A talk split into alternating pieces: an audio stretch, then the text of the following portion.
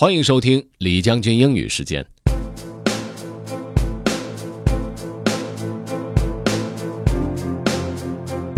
今天和大家分享的内容是关于父母的。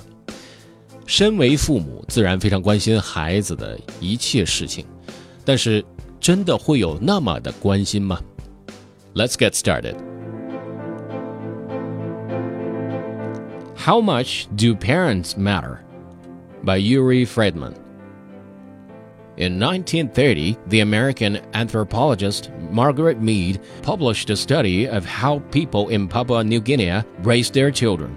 The world is one giant laboratory in human development, one grand experiment, she reasoned.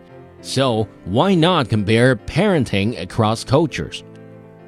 The way in which each human infant is transformed into the finished adult into the complicated individual version of a city and a century is one of the most fascinating studies open to the curious minded, Mead wrote. We have been prodigal and blind in our use of these priceless records.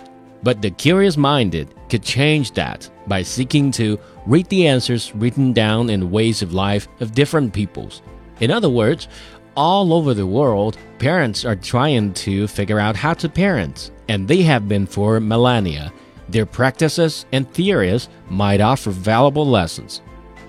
Nearly 90 years later, Robert LeVine, an anthropologist and emeritus professor of education and human development at Harvard University, and his wife, Sarah, a former research fellow at Harvard, have read the answers provided by parents around the world, and they've attempted to make sense of them.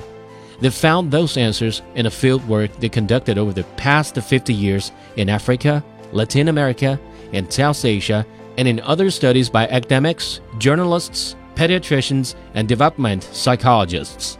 And their new book poses one concise question Do parents matter?